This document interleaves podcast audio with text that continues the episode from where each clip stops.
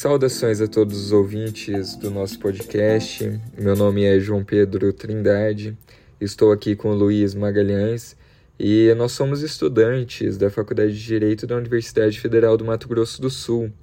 E esse podcast é voltado à disciplina de Antropologia e Sociologia Jurídica e terá o tema de Culturas Negras do Brasil. Para isso, nós trouxemos como convidado o professor César Augusto da Silva, que, de acordo com o currículo Lattes, é formado em Direito pela Universidade Federal do Rio Grande do Sul, a URGS, em 1995, é mestre em Direito com área de concentração em Relações Internacionais pela Universidade Federal de Santa Catarina e doutor em Ciência Política pela Universidade Federal do Rio Grande do Sul também e atualmente ele atua como docente de teoria do direito na Faculdade de Direito da Universidade Federal de Mato Grosso do Sul. Muito boa tarde, é, eu sou o João Pedro Trindade, estou aqui com o Luiz, somos estudantes do primeiro semestre de Direito aqui na Universidade Federal de Mato Grosso do Sul. E hoje nosso convidado é o professor César Augusto, doutor em ciência política pela URGS, e vamos tratar um tema muito contemporâneo, né, e é uma problemática muito presente no Brasil, que é a respeito da cultura negra, né? E a gente sabe, professor, boa tarde, em primeiro lugar, tudo bom? Boa tarde. A gente sabe que o Brasil tem uma população majoritariamente né, negra ou parda, e é muito comum ainda que algumas pessoas não se declarem como tal. E, na sua opinião, né, qual, por que, que o pessoal tem esse tabu assim, se declarar como uma pessoa negra no nosso país? Bom, boa tarde a todos. É, isso tem ligação com a história brasileira, né? tem ligação com a trajetória da história brasileira e com a não valorização da cultura negra e africana. Para ser mais específico, é, logo após a o fim da escravidão no Brasil, 1888, é, e os governos que vieram posteriormente, os governos da República Velha no Brasil e o governo do Getúlio Vargas, promoveu oficialmente no país a chamada, o chamado branqueamento da população brasileira, porque acreditava-se, à época, é, na teoria que depois se mostrou falsa, na teoria é, que foi popularizada no século XIX, início do XX, pelo diplomata francês Arthur de Gobineau, que é a teoria da hierarquia das raças, de que é, os, os descendentes de brancos europeus eram superiores intelectualmente aos negros africanos, aos asiáticos e aos índios. Em função disso, e até porque a população brasileira era muito pequena, governo, os governos brasileiros então promoveram a colonização do Brasil, trazendo os imigrantes da Europa, descendentes então de descendentes não, de, diretamente da, é, da população italiana, alemã, é, de todos os países europeus que estavam com excedente populacional e vieram para o Brasil como agricultores, como para trabalhar no, no, na ascendente indústria do café, e, há então a substituição da mão de obra escrava pela mão de obra assalariada. E essa mão de obra assalariada é europeia. E, o, e a população negra vai então toda ser libertada, mas sem nenhum apoio governamental para conseguir ser inserido no mercado de trabalho. E, e vão todos estruturalmente para as periferias das cidades, para trabalhar na, no setor de informalidade, para o que no governo era chamado na época de vadiagem, e a população negra, então, brasileira ficou sem essa estrutura, sem apoio, diferentemente, por exemplo, do que aconteceu nos Estados Unidos. Então, todos os descendentes de escravos negros no Brasil e as próximas gerações tiveram que enfrentar esta condição nos, nos próximos 150 anos. E, e esta condição era muito forte, porque a cultura africana, então, ela foi apagada dos, das, é, das escolas, das universidades. Não se estudava história africana, não se estudava história é, dos é, descendentes, dos descendentes, não, dos ascendentes dessa população. E aí a vergonha, a, o medo de se declarar negro, durante os primeiros, principalmente nos primeiros, na primeira metade do século XX, era algo muito difícil para essas populações, né? em função das não, das não condições dadas pelos sucessivos governos brasileiros. E isso só vai se reverter na segunda metade do século XX, e a teoria do Arthur de Gobineau só vai cair em descrédito com uma teoria falsa científica só ao final da Segunda Guerra Mundial. Certo. É, boa tarde, eu me chamo Gustavo, estou fazendo uma participação como co-host é, desse podcast e eu vou dar um andamento para o próximo tópico. É, bom, é, o senhor é um professor universitário, mestre e doutor na área do direito. Aqui no curso de Direito da UFMS é um dos poucos docentes negros e essa realidade se repete na maioria das universidades brasileiras, sejam elas públicas ou privadas. Pessoalmente falando, como o senhor enxerga a sua trajetória até aqui enquanto pessoa negra, em um lugar majoritariamente branco e elitista? Existe um esforço maior da sua parte para se valer visto e respeitado para além de questões acadêmicas? É, eu diria que eu sou uma exceção. É, do mesmo modo que existem outros professores negros na, no curso de Direito aqui, em outros cursos que eu conheço, em outras universidades, e eu sou uma exceção não porque eu tive que fazer um esforço dobrado, triplicado, porque eu poderia dar esse discurso liberal dizendo que eu fiz um esforço que outros não fizeram e é, eu cheguei aonde cheguei porque fiz um esforço maior. Não, é porque houve condições objetivas e subjetivas que me permitiram é, percorrer essa trajetória. E isso está ligado à minha estrutura familiar. Diferentemente de muitas pessoas é, negras, é, que vem normalmente da classe baixa do Brasil ou é, do que você pode chamar da pobreza absoluta, é, eu tive uma estrutura familiar muito forte, uma, uma, uma capacidade é, que veio dos meus pais, né, do meu pai e da minha mãe, especificamente é, do meu pai, para ser mais exato, em função da mobilidade social que ele promoveu em toda a nossa família. Assim. Ele foi o primeiro a ser militar, né? Ele se aposenta como relativamente jovem, com menos de 50 anos de idade, porque ele começou com 18 nas Forças Armadas, no Exército Brasileiro. E quando é, se torna militar, meu pai, eu tinha dois anos de idade, né, sai do interior do Rio Grande do Sul para Brasília. E eu fui criado na cidade de Brasília com meus irmãos. E em função dessa trajetória do meu pai, eu consegui é, ter um, fazer um ensino médio e, e, e, ensino médio que seria o ensino hoje muito forte. Né? Eu fiz colégio militar de Porto Alegre, eu e meu irmão mais velho e minha irmã anos depois. Né? E minha irmã é, tem 11 anos menos que eu. É, e aí as mulheres já podiam entrar. Quando eu estudei era apenas homens. Então eu e meu irmão fizemos colégio militar. Né? Então o ensino técnico de ciências exatas e até um pouco de ciências sociais era muito forte, né? muito diferente do ensino público brasileiro. Né? É uma das poucas escolas públicas com ensino de alta excelência.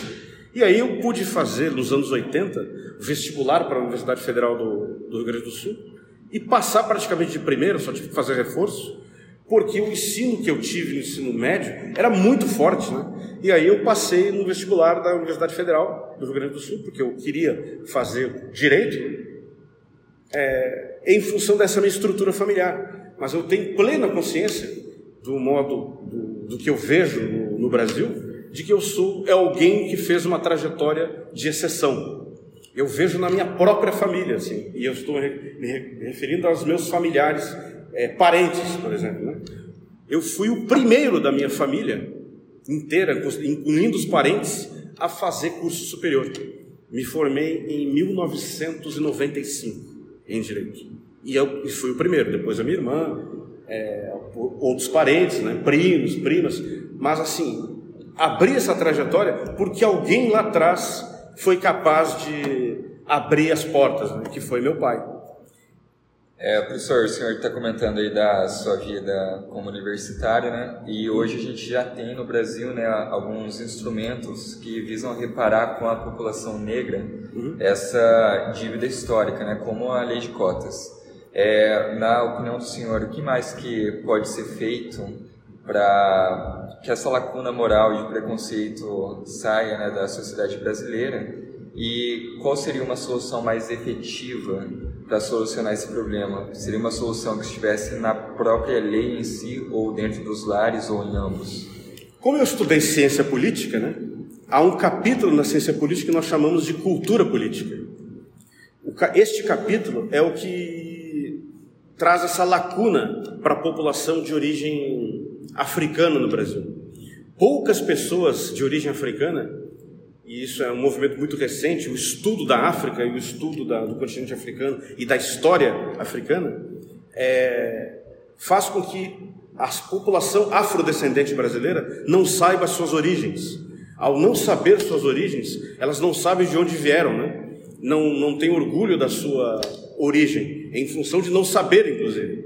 E aí não sabem defender-se disso, do preconceito, do racismo, porque esse preconceito e racismo foi plantado no Brasil lá no início, no final do século XIX, no início do século XX. A cultura ensinada para, os, para, as, para a população brasileira de maneira geral é a história da Europa. A história da Europa, a história da Grécia Antiga, a história da, é, da trajetória da modernidade europeia. Né?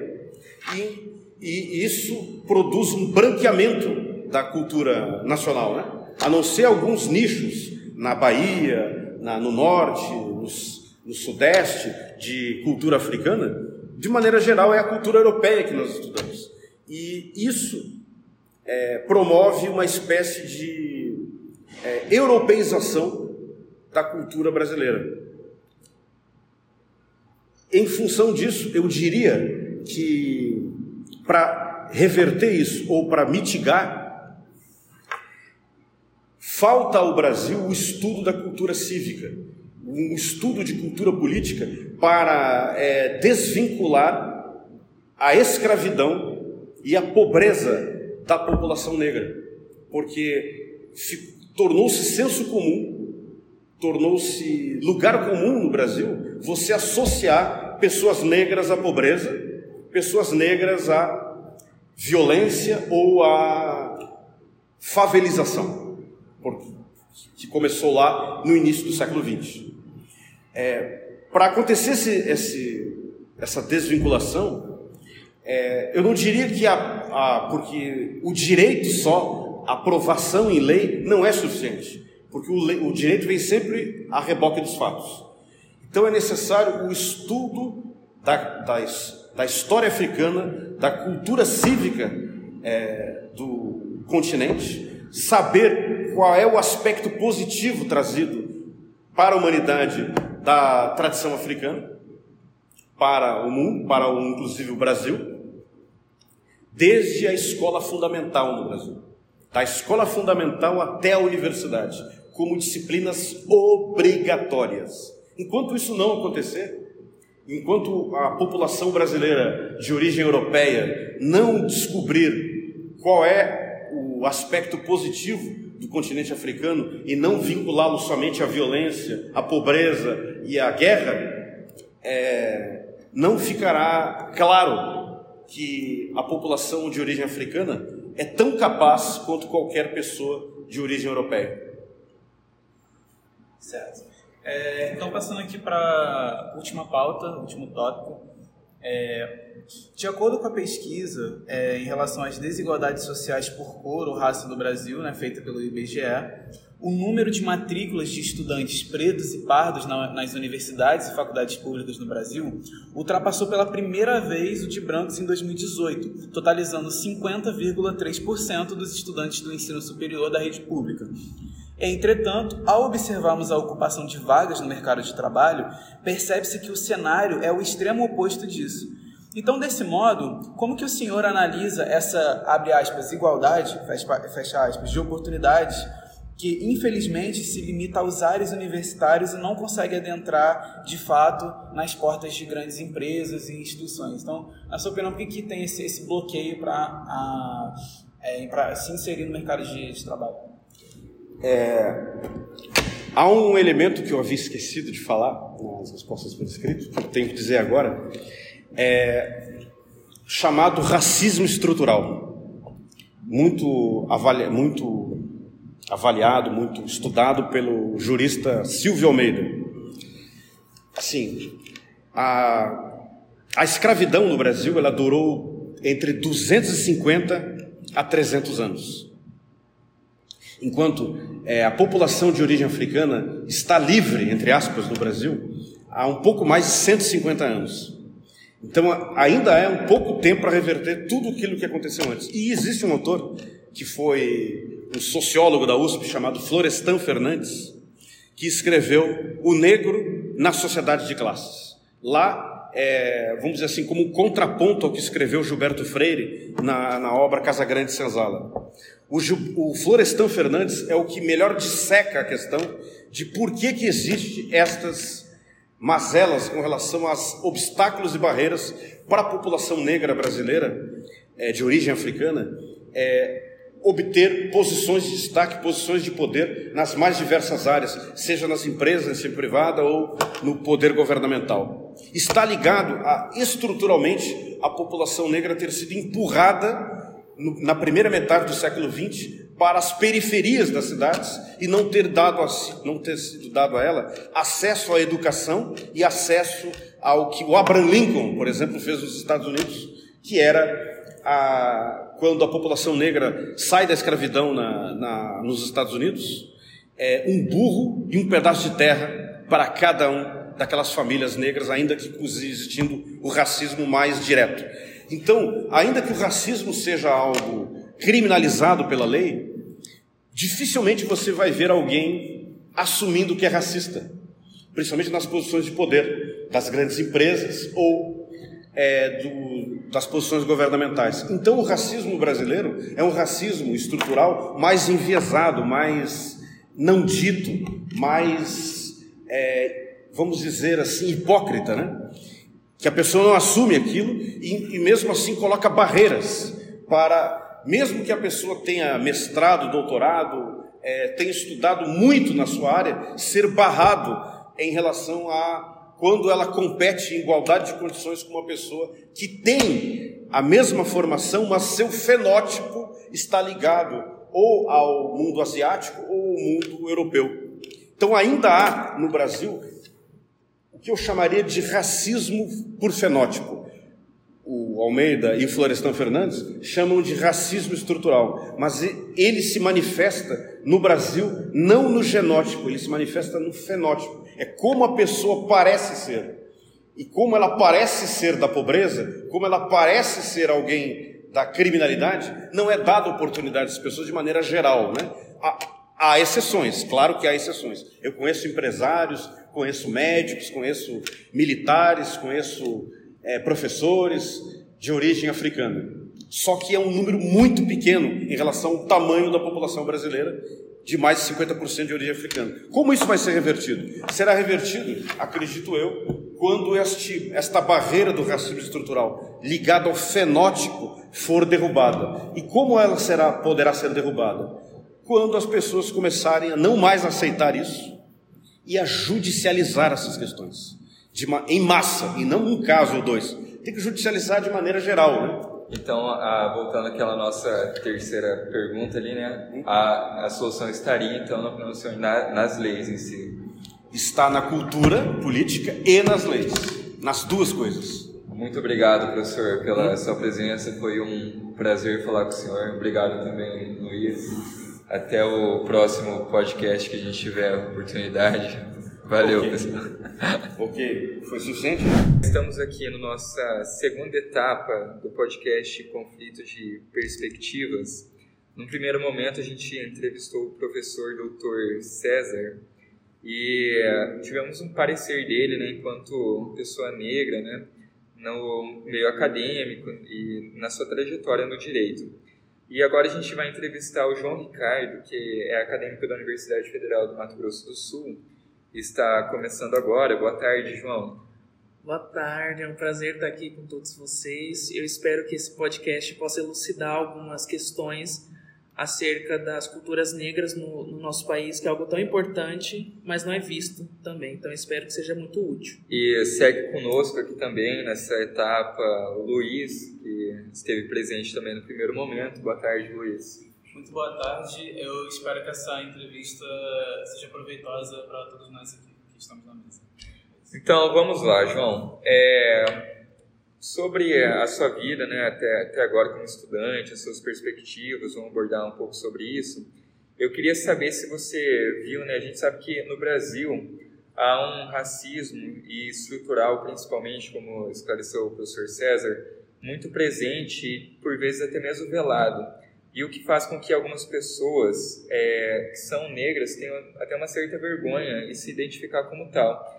Em algum momento tu já passou por isso também ou você viu algum caso parecido? É, eu já passei sim por isso. Eu acredito que muitas das pessoas pardas, principalmente, passam por isso é, nesse país. Principalmente porque tem vários fatores, é, fatores históricos, fatores culturais, que podem influenciar nisso. É, no Brasil, por exemplo, a gente tem praticamente mais da metade do nosso povo formado por pessoas pardas e que geralmente não tem a pele tão escura, ou seja, ele é, ele é escuro demais para ser branco, mas ele é claro demais para ser preto. Então, às vezes você fica numa numa numa, numa, numa incógnita, como se fosse. Só que a gente sabe que você se identificar como negro, como uma pessoa negra, não é só olhar para sua cor de pele. Vai desde a sua cor de pele, da, do seu cabelo, do seu nariz, da sua boca, e, e é como você se enxerga nesse meio, so, nesse meio social. Eu mesmo, eu já sofri, já sofri preconceito pela minha pele muitas poucas vezes, mas eu já ouvi pessoas falando mal do tipo do meu tipo do meu cabelo, do tamanho do meu nariz, da minha, da minha boca. Então, assim, é, foi de lá para cá, sofrendo essas mazelas, infelizmente, que eu me reconheci como pessoa negra e eu entendi em que posição que eu tô nessa camada da, da sociedade. Muito bom. É, e, bom, é, a gente sabe que você está no primeiro semestre do curso, ainda tem um longo caminho pela frente. E eu gostaria de saber a sua opinião, né? É, você como um aluno negro, qual que é a sua perspectiva de futuro para o curso? O que, que você acha que você pode trazer aí para poder representar, é, contribuir com a, representatividade, negra na universidade? Qual que é a sua visão sobre? Então, nesse ponto, eu acho que só pelo fato de eu estar aqui já é já é um tipo de é benefício para toda para toda a comunidade negra. A gente sabe que, por exemplo, no acesso às universidades, acho que segundo o, o, Instituto Brasileiro de Geografia e Estatística, até ano passado ficou constatado que os alunos pretos e pardos já são maioria nas, nas universidades públicas. Só que a gente sabe que essa, essa, esse tipo de inclusão ele não chega até os escritórios, aqui no caso, no ramo do direito, não chega às grandes, às grandes empresas.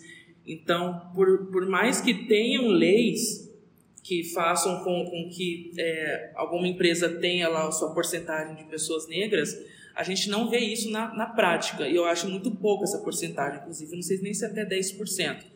Mas eu acho que por isso é até mais difícil para mim adentrar esse tipo de, de ambi ambiente.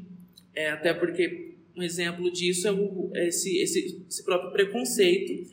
E eu acho que eu, eu estando em um lugar, uma posição privilegiada, onde ela é um, um ambiente majoritariamente branco, elitista, classista, eu acho que eu, eu, eu consigo representar muito bem essa minha essa minha comunidade e que eu possa servir de inspiração para outras pessoas também que às vezes elas querem entrar nesse ramo do, do direito mas elas não se veem, elas não se veem representadas. Elas vão num júri, elas vão, elas vão num, nesses grandes lugares e elas só encontram pessoas brancas. Eu já passei por isso. Então, você entrar numa sala e não ver ninguém parecido com você é muito triste. Isso não te, isso não te estimula. Então, eu espero que no futuro eu esteja numa posição melhor e que eu consiga refletir para essas outras pessoas negras que sim, é possível nós ocuparmos essas posições e que sim, não é fácil, a gente vai enfrentar muita coisa, principalmente as pessoas de pele mais retinta, não é o meu caso, porque eu penso, se eu já sofro, imagina pessoas de pele escura, de cabelo mais crespo. Então, eu estando numa posição dessa, talvez como um juiz, como procurador, ainda não sei. Mas estando numa posição dessa, eu consigo refletir para essas pessoas que elas podem sim ocupar essas posições de destaque.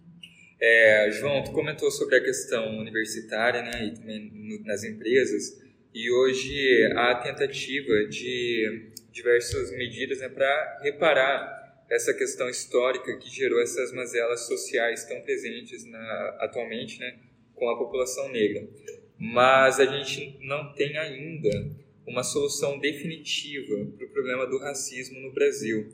Tu acha que uma solução, se tivesse, partiria da lei, partiria das famílias ou de que outro contexto? Eu acho, como eu já falei antes, é fruto esse racismo velado ele é fruto de uma consequência histórica e, portanto, é cultural também. Então, eu acho que a solução não não está só nas leis, é, tampouco vai estar somente nos lares brasileiros, por exemplo. Eu acho que é uma, é uma questão de equilíbrio e equiparação. Óbvio, é, porque você não vai você não vai deixar de fazer algum, algum comentário racista porque a lei não deixa, porque a lei não permita.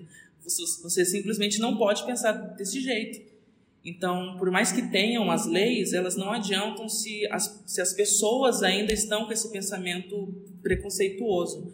Então, é necessário que sim, tenham leis, leis, leis duras, é, ao mesmo tempo que esse assunto seja discutido sem nenhum tabu, sem nenhum tipo de preconceitos, não seja discutido de forma velada na, em, é, nas casas, na, na, nas escolas, nas, nas instituições, nas, nas universidades.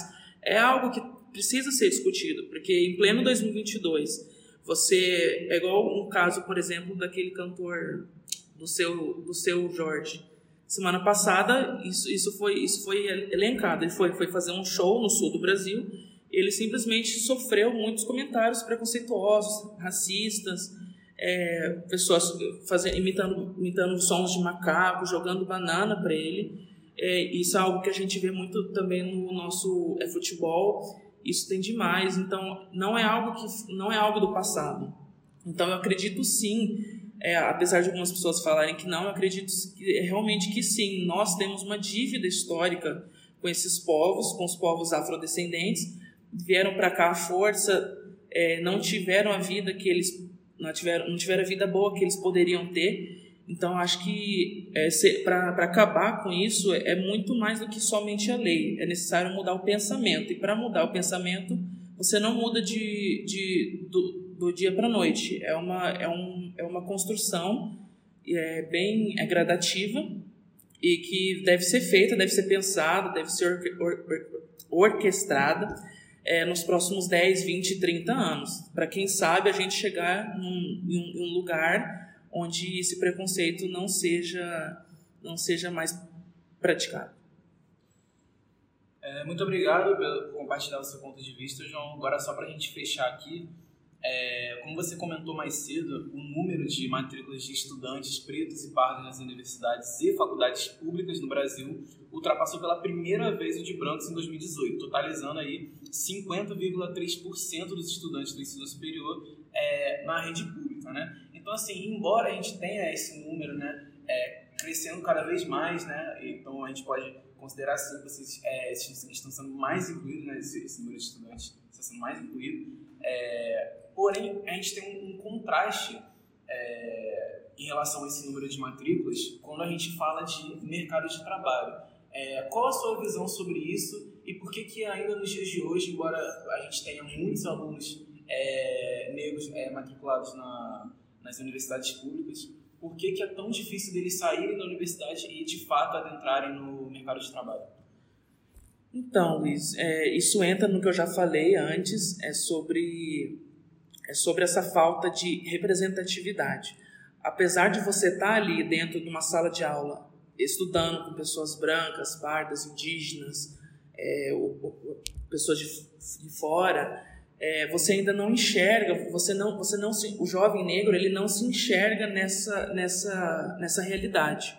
Então, a, além disso, vai muito mais do que isso. Eu, eu posso citar também até por até questão, é, questões de dinheiro, né, questões financeiras. Está comprovado que jovens negros eles têm uma renda menor do que jovens brancos. Então, às vezes, por exemplo, para você passar, agora dizendo aqui no ramo do, do direito, você passar em um concurso mais difícil, né, de juiz, de procurador, de desembargador, é, essa pessoa não vai necessitar, às vezes, somente da faculdade, mas ela vai precisar de auxílio de um, de um curso, de um material que, que ele, ele, ele tende a ser mais caro, tem material de mil, dois mil, três mil reais. Então, querendo ou não, isso é algo que deixa o jovem negro um, um, um passo atrás. Porque a gente não pode sim, simplesmente pegar uma, um discurso de meritocracia e falar que todos podem, todos são iguais. Isso é verdade, nós somos iguais, porém na medida das nossas desigualdades. Então é necessário que se tenha um olhar muito atento para essa, essa, essa questão. Outra coisa, além, além disso, temos o, o, esse próprio esse próprio preconceito de, de, dos donos de empresas, por exemplo, que eles vão procurar algo que seja visualmente mais atraente para o tipo de cliente que ele tem.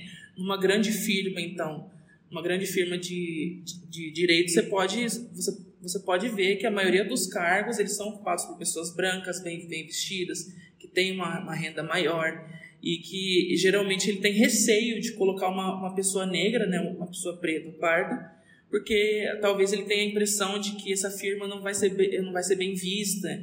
Então, isso isso mesmo, isso inclui indígenas também. Então, não é só o grupo dos negros que fica prejudicado com isso. Então, é importante que além das, das universidades, as pessoas, incluindo é, a sociedade privada, eles têm que estar atentos a esse, esse, a esse olhar mais, mais, mais zeloso pelas pessoas negras.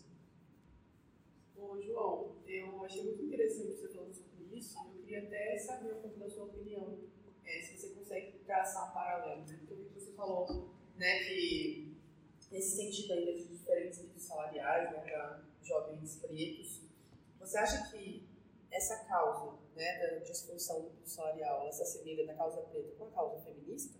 Ou você acha que são causas diferentes que não, não trabalham juntas?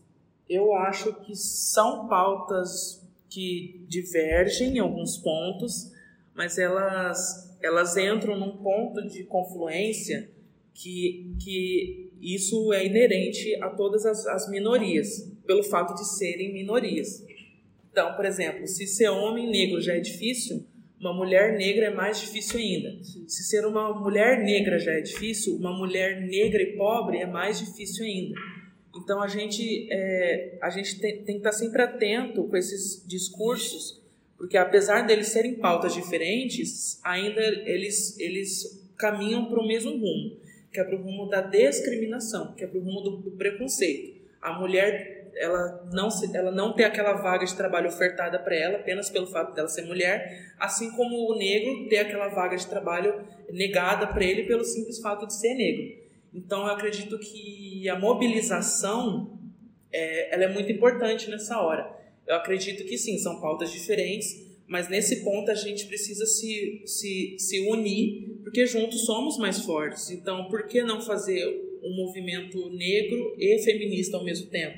Em, é, em defesa das pessoas de, de, baixa renda, em defesa das pessoas indígenas, em defesa das, das, das mulheres mesmo. Então, apesar de serem pautas diferentes, elas têm muito em comum, que é esse combate ao preconceito, esse combate à discriminação. Então, pessoal, é, termina o podcast por aqui. Eu gostaria de agradecer a participação tanto do professor César, que contribuiu para o primeiro bloco, e aqui do aluno João Ricardo. É, te desejo um sucesso imenso na carreira. É, vocês dois se dedicaram muito tempo para poder debater aqui é, com a gente sobre esse tema, que é muito relevante nos dias atuais, é uma pauta a ser discutida, e mostrando essas duas perspectivas tão interessantes aí é, sobre o assunto. E por último, eu queria ressaltar a importância de olhar para essa cultura e abrir os olhos diante do, desse preconceito que existe até hoje, sendo totalmente ultrapassado, né? Não tem cabimento na sociedade que a gente vive hoje em dia. E vamos continuar torcendo e contribuindo para que esses obstáculos eles sejam superados aí conforme o tempo for passando, certo? Muito obrigado, João. Muito obrigado, professor César, pela presença. Sucesso a vocês dois. Foi um prazer participar desse podcast aqui junto com o Luiz. Eu que, eu que agradeço. Obrigado eu, viu?